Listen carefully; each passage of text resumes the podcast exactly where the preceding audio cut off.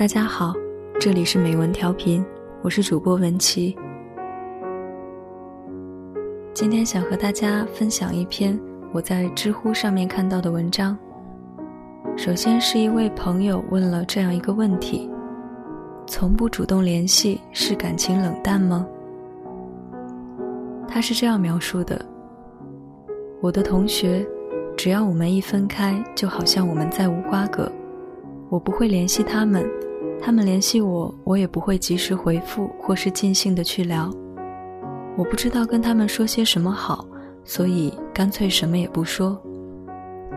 我对其他的同事、朋友也一样，好像所有的人我都不在乎，好像所有的人对我都是过客。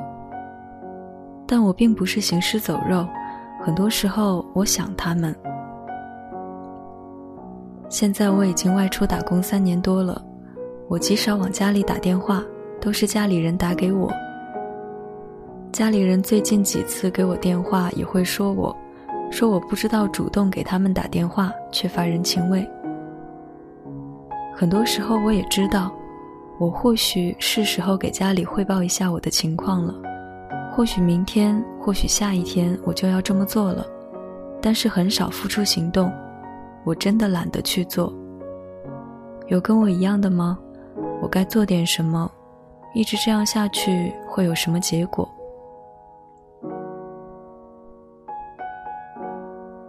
之所以想和大家分享这篇文章，是因为在看到这个问题的一刹那，就好像找到了归属。因为我觉得问题中描述的简直就是自己的翻版。而下面的这一篇答复来自黄汉，他所说的这些话。其实也是我一直想对我的朋友们说的。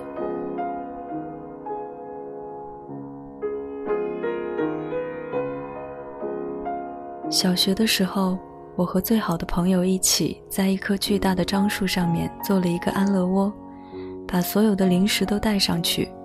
我们通过树影可以观察操场上其他人的样子，好像是上帝的视角一样，只有我们能看见他们，他们看不见我们。每次两个人待在树上聊天说地，谈论昨天的动画片和正在看的小说，我就觉得他是我一辈子的朋友。然而上了初中，我俩就没有联系了。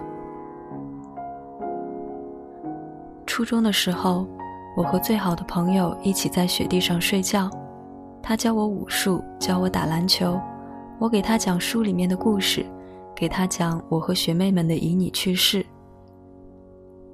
我俩用一张饭卡，我一周所有的吃的都放在他的箱子里面。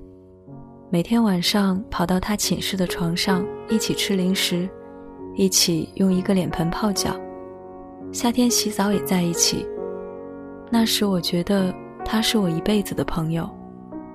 然而上了高中，我俩就没有联系了。现在我在大学。我高中有好多好多的朋友，我爱他们，时常想念他们，然而我基本上不去联系他们。今年上半年，我的两个奶奶辈的老人去世了，这两位老人对我都很好，很疼我。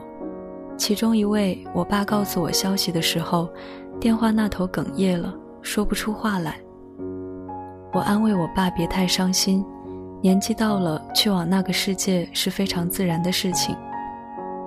说实话，我的良心，我受过的教育都告诉我，这个时候应该有巨大的悲伤。然而我没有，我没有食不下咽，我没有泪流不止。我谈过三次恋爱，我们分开的时候，我都没有特别的伤心，最多有一丝的遗憾。我也怀疑自己是天生的感情冷淡，但我知道我不是的。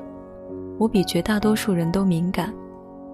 小时候我看机器猫的剧场版，每次都哭得不行，因为每次大雄遇见新的朋友们，到最后都要分别，我为他们的分别而痛哭流涕。但也因为这个，我明白了分别其实是最自然的一种状态。我的女朋友对我说：“她觉得我忽冷忽热，其实并不准确，我应该是人前热人后冷。当我跟你面对面的时候，我可以不停的说，不停的讲段子逗你笑，一刻也停不下来，这个是我的一部分。但是在人后的时候，我喜欢独处，我喜欢看书、看电影、打游戏，这些都是一个人就能做的事情。我一点也不喜欢被打扰，有时候跟人聊天都是一种巨大的负担，更不要说主动来找你了，这也是我的一部分。我的朋友们，我有时候真的想念你们，但我做的最多的就是在联系人里面找到你们的名字，笑笑而已。我不是不爱你们，也不是冷漠，因为我很仔细的问过自己，万一有一天你们突然落魄的找到我，我会不会帮你们？我会的，百分百的那种。